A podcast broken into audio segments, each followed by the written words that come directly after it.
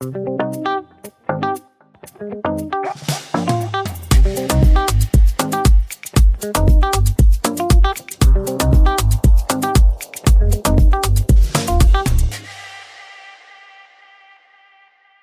à tous et bienvenue sur le podcast Le lundi de bonheur.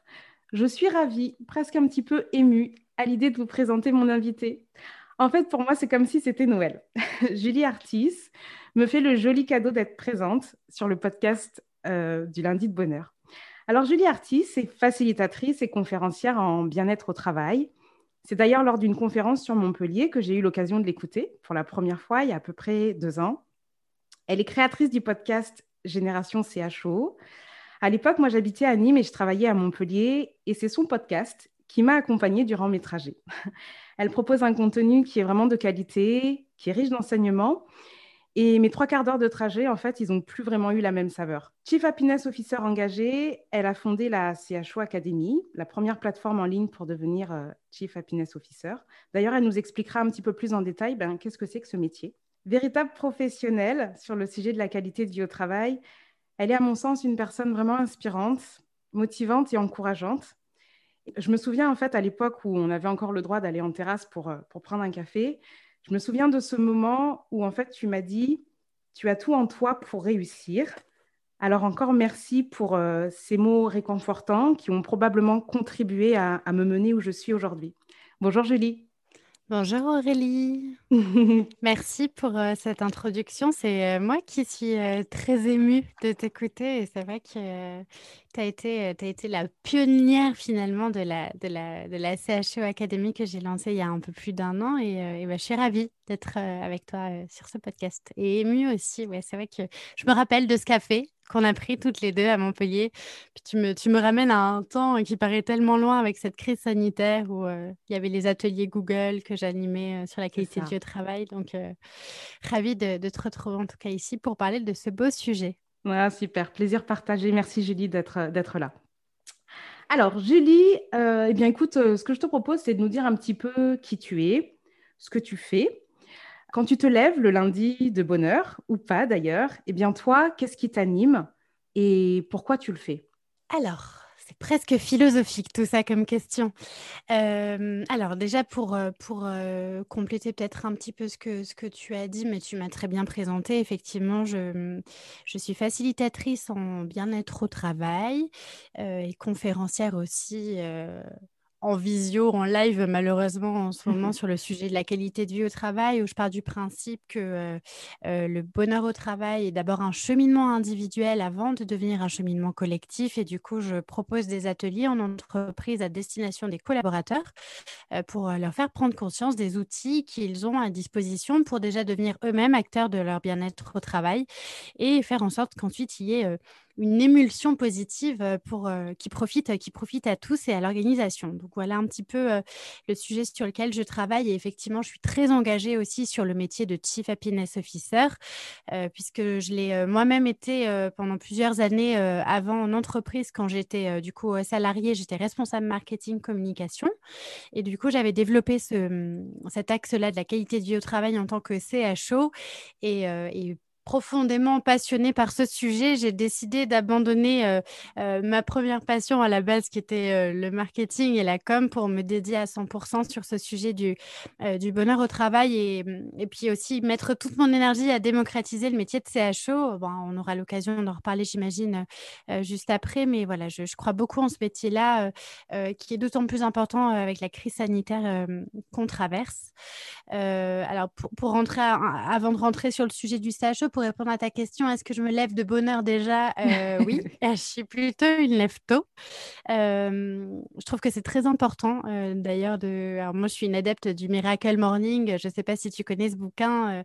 je l'avais eu entre les mains il y a quelques années et en fait, ça avait été un déclic et je m'étais dit, alors je faisais partie de ceux qui se réveillaient le matin et partaient directement travailler.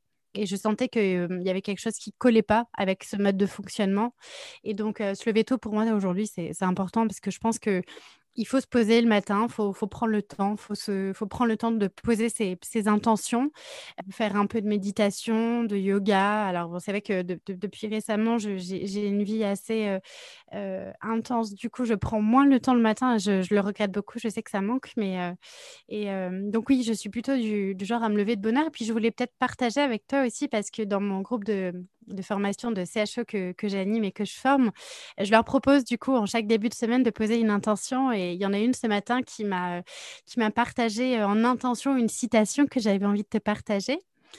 À toi de bien vivre et songe que chaque jour est à lui seul une vie. Et je trouve que cette citation, elle est super belle parce qu'on on a tendance à souvent repousser au lendemain ou à se dire qu'on a le temps pour le faire. Et finalement, les jours passent, les jours passent et on n'est pas forcément acteur de ce qu'on a vraiment envie de vivre. Et je trouvais cette citation assez jolie parce que finalement, bah, il faudrait se lever le matin en posant une intention et en se disant bah, qu'est-ce que je peux faire aujourd'hui dans ma journée pour la finir et me dire bah, finalement j'ai été fière de vivre cette journée parce que j'ai posé peut-être une nouvelle petite pierre à l'édifice de la vie que j'ai envie de me construire pour être pleinement heureux. Donc voilà. Alors, je me rappelle plus après tes autres questions, mais voilà, en tout cas, pour ta réponse de oui, je suis plutôt de bonne, de, de, de, je suis de bonne humeur et, de, je me lève de bonne heure le matin. D'accord. Et euh, bah, bah, du coup, voilà, l'idée, c'était de savoir pourquoi, pourquoi tu fais ça? Pourquoi, euh, pourquoi tu fais tout ça? Je, je, pense que j'ai... Je, ma, raison d'être, c'est vraiment de me dire que je contribue à quelque chose voilà, qui va peut-être changer un petit peu le, le, cours des choses, en fait, sur ce sujet de la qualité de vie au travail. Euh, euh, même si moi, je tends à parler de bonheur au travail, il y a beaucoup, beaucoup de souffrance encore aujourd'hui. Euh, moi, j'ai vu des personnes profondément touchées par de l'épuisement professionnel, par des détresses psychologiques intenses, à commencer par ma famille. moi, j'ai eu de la chance, j'ai toujours évolué dans un environnement professionnel qui était assez positif, mais voilà, j'ai été très touchée par, par contre, mon entourage qui des choses assez compliquées. et je sais pas, j'ai eu une prise de conscience un jour où je me suis dit, bah, dans, à l'époque où on vit, en fait, c'est pas possible que le travail soit encore autant synonyme de souffrance. et j'avais envie de pouvoir voilà, réagir et contribuer à changer les choses quelque part à, ma façon, très modestement, en fait. mais de me dire, voilà, je, je sais qu'aujourd'hui, ce qui donne du sens à ce que je fais, ce qui donne du sens à ma vie, en fait, c'est d'avoir ce sentiment de contribuer peut-être à un changement positif des choses, à un monde du travail euh, plus humain, plus bienveillant, etc. Et je vois que les choses euh, bougent et, je me dis que peut-être euh, si ce que je transmets, ça, permet d'enrichir ou de changer de la vie de, ne serait-ce qu'au moins une personne et qui à son tour commence à aussi semer les graines et, que ça, et que ça infuse auprès de une autre personne, tu vois, petit à petit, peut-être qu'on arrivera véritablement à changer le cours du monde du travail. Mais euh, ouais, voilà, c'est juste de me sentir utile, en fait, ce qui m'anime, c'est ça. Je me sens bien quand je suis utile. Voilà. Ah, super, super. Merci Julie d'avoir partagé ton big why, ton pourquoi, qui est important. Super. Maintenant, ce que je te propose, c'est le jeu doré. Alors, euh, cette fois-ci, en fait, c'est pas tout à fait le jeu d'Aurélie, mais c'est plutôt euh, l'anti-sava des Joyeuses Audacieuses que tu connais, de Lily mmh et Edith. Donc, euh, je vais choisir en fait trois questions de, leur, de leur jeu. Et voilà, et je t'invite à, y répondre en toute, en toute simplicité. Si vraiment il y a des questions qui te gênent, bah, tu as, le droit à un joker.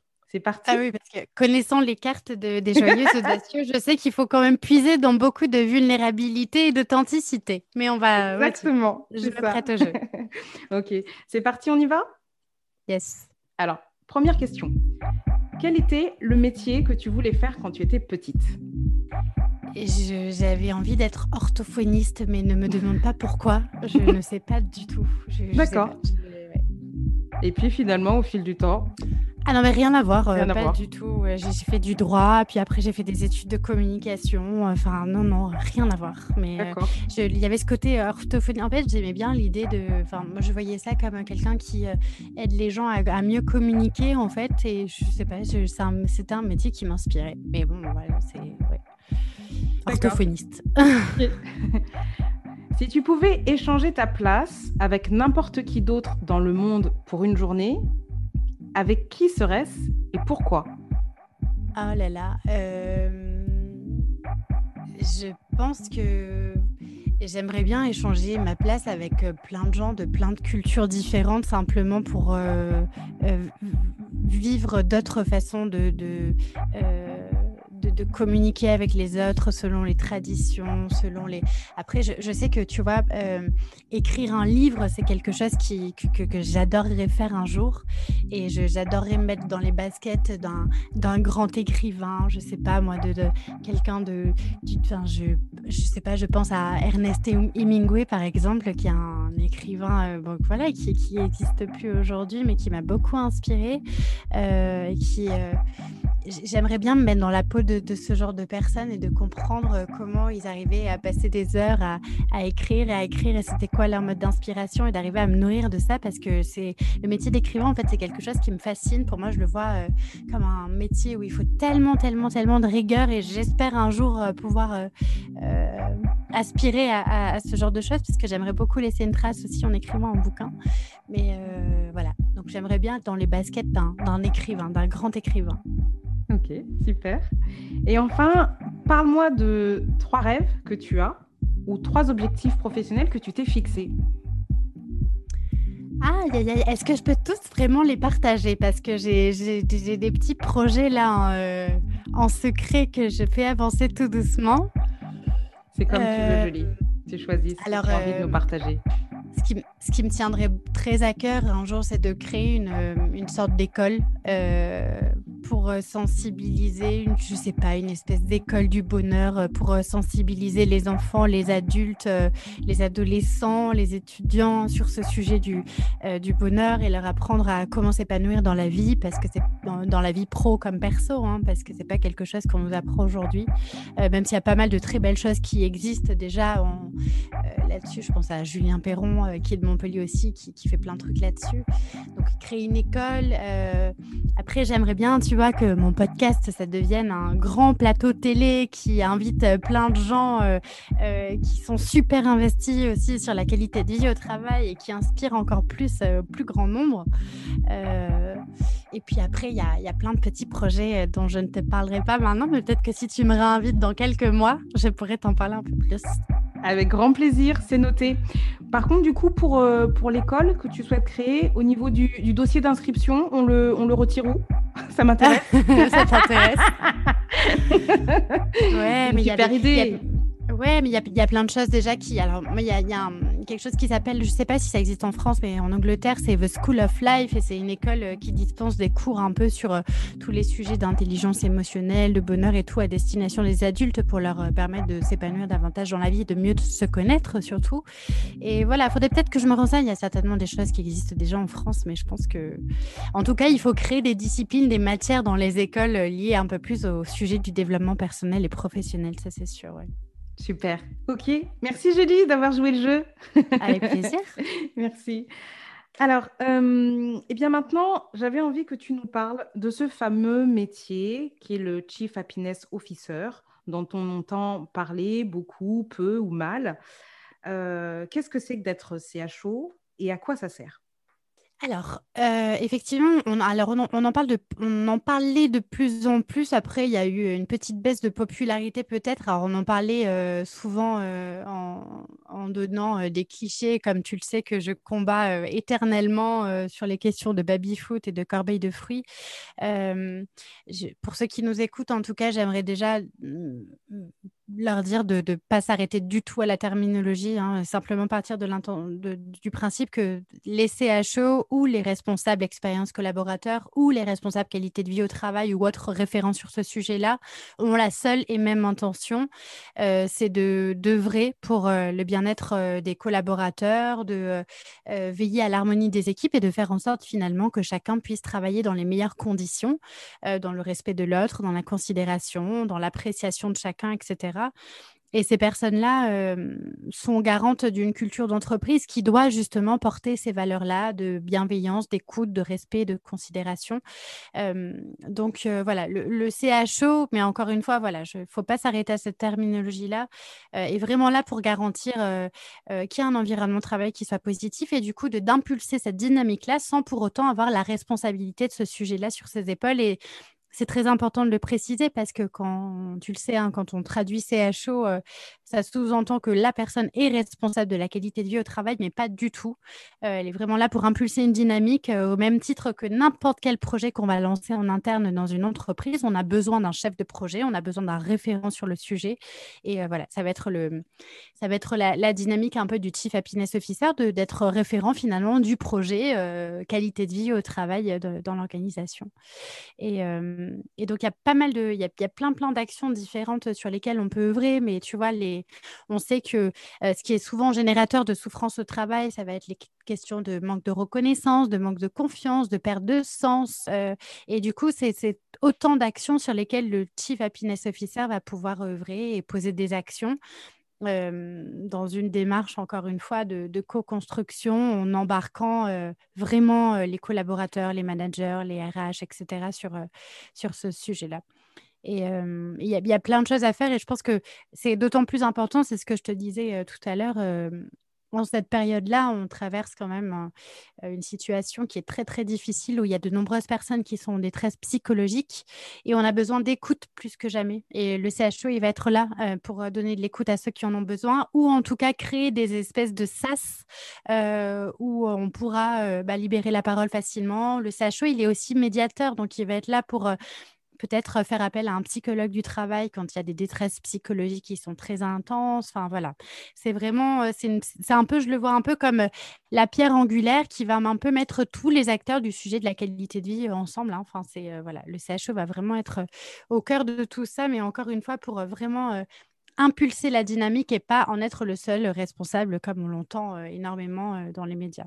Bien sûr, bien sûr. Voilà, en gros, pour te dépeindre le. Alors, je ne sais pas combien d'heures tu me donnes pour parler du Chief Officer, mais je, je peux t'en parler pendant, pendant, pendant des heures. Et puis, c'est vrai que euh, plus que plus qu'un plus qu'un métier. Enfin moi je le vois aujourd'hui vraiment comme une philosophie un état d'être où euh, finalement euh, quelle que soit la fonction qu'on a en interne dans une entreprise on peut développer cette posture de chief happiness officer voilà. Dès lors qu'on a les qualités humaines à être à l'écoute de l'autre avoir envie d'apporter à l'autre etc enfin voilà. Comment on devient chief happiness officer? Comment on fait? Bah, on peut faire ma formation. Tout à fait. Il n'y a pas de, il y a pas de, non, il y a pas de parcours euh, type. Il y, a, beaucoup de personnes qui vont développer ce rôle-là, euh, comme je le disais, en, parallèle d'une fonction principale. Donc aujourd'hui, on voit énormément de personnes qui sont euh, office manager, assistantes de direction, ou qui sont responsables de communication interne, qui vont développer ce rôle-là. moi, si vous voulez être CHO, je vous conseille d'être très curieux et de commencer par être à l'écoute des autres et de leur poser simplement la question savoir ce dont ils ont besoin pour se sentir bien au travail. Ce sera la première étape. Et, euh, et poser la question de qu'est-ce que vous avez besoin pour faire votre travail dans de bonnes conditions, pour vous sentir bien. Euh, je pense qu'il n'y a pas besoin d'avoir fait sept ans de psychologie du travail euh, pour être à l'écoute et, avoir un peu de bon sens pour savoir quelles premières actions on peut mettre en place. Et euh, je trouve que c'est important parce que c'est la qualité de vie au travail, c'est un, un, sujet qui qu'il faut vraiment, vraiment développer. Et je vois énormément de personnes qui aujourd'hui ont envie de le faire, mais ne se sentent pas légitimes pour le faire. Et, euh, et en fait, c'est une erreur parce que dès lors qu'on a envie de d'œuvrer sur ce sujet-là, mais on a toute la légitimité pour commencer à mettre en place des actions. Et si un jour on voit qu'on n'est pas assez expert, euh, si on voit qu'on n'est pas assez spécialiste du sujet, ben on aura tout le temps pour se former ensuite, tout le temps pour faire appel à des experts sur ce sujet-là. Mais voilà, n'attendez pas de faire euh, multiples formations pour euh, commencer à mettre en place des actions. Ça, c'est vraiment important. Ouais. D'accord. Merci beaucoup, Julie. Merci pour la qualité de notre échange. Euh, est-ce que tu as une phrase te guide, qui t'accompagne au quotidien, que tu aimerais nous partager? Oui, alors il y a la citation là que je vous ai partagée tout à l'heure sur l'intention du jour, elle me plaisait bien. Après, j'ai une citation de, de, Dolan euh, que je communique assez souvent. D'ailleurs, je crois qu'elle est en page sur ma page Facebook. Euh. C'est ouais, c'est euh, tout est possible à qui rêve, ose, travaille et n'abandonne jamais. Mais ouais, je, je trouve que les, les, citations ou les, on appelle aussi ça les, les mantras c'est des choses qui sont hyper importantes et qui nous, qui nous rattachent, qui nous donnent de la motivation, surtout quand on a des petits coups de mou ou des, ou des petits moments de, de, de, flop comme ça. Et c'est vrai que je trouve que c'est important d'avoir une citation qui nous parle et de l'avoir affichée ou de l'avoir dans son carnet de notes assez souvent pour pouvoir la regarder quand on en a besoin. Donc, merci pour ta question parce que c'est important de se rattacher à ce genre de mantra. Super. Merci beaucoup, Julie. Je suis vraiment ravie de t'avoir euh, interviewé sur le podcast euh, Le lundi de bonheur. Euh, où est-ce qu'on peut te retrouver? Merci à toi déjà Aurélie, c'était très très agréable d'échanger avec toi et puis ben, on peut me retrouver sur LinkedIn en tapant Julie Artis sur Instagram et sur, et sur Facebook. Voilà. Et puis bien sûr il y a le, le podcast Génération CHO, je publie des épisodes deux personnes qui sont euh, acteurs comme toi de la qualité de vie au travail. D'ailleurs, on a fait un épisode ensemble qu'on pourra qu'on peut réécouter aussi. Alors, j'ai pas le numéro en tête, mais euh, tu étais mon invité aussi jadis. C'est vrai, c'était à mes débuts. C'est vrai. Merci beaucoup, Julie. Merci, Aurélie. Prends soin de toi. À très bientôt. Merci beaucoup. Merci de nous avoir écoutés. Alors, envie d'être CHO On se retrouve dans 15 jours. Allez, souris, c'est lundi.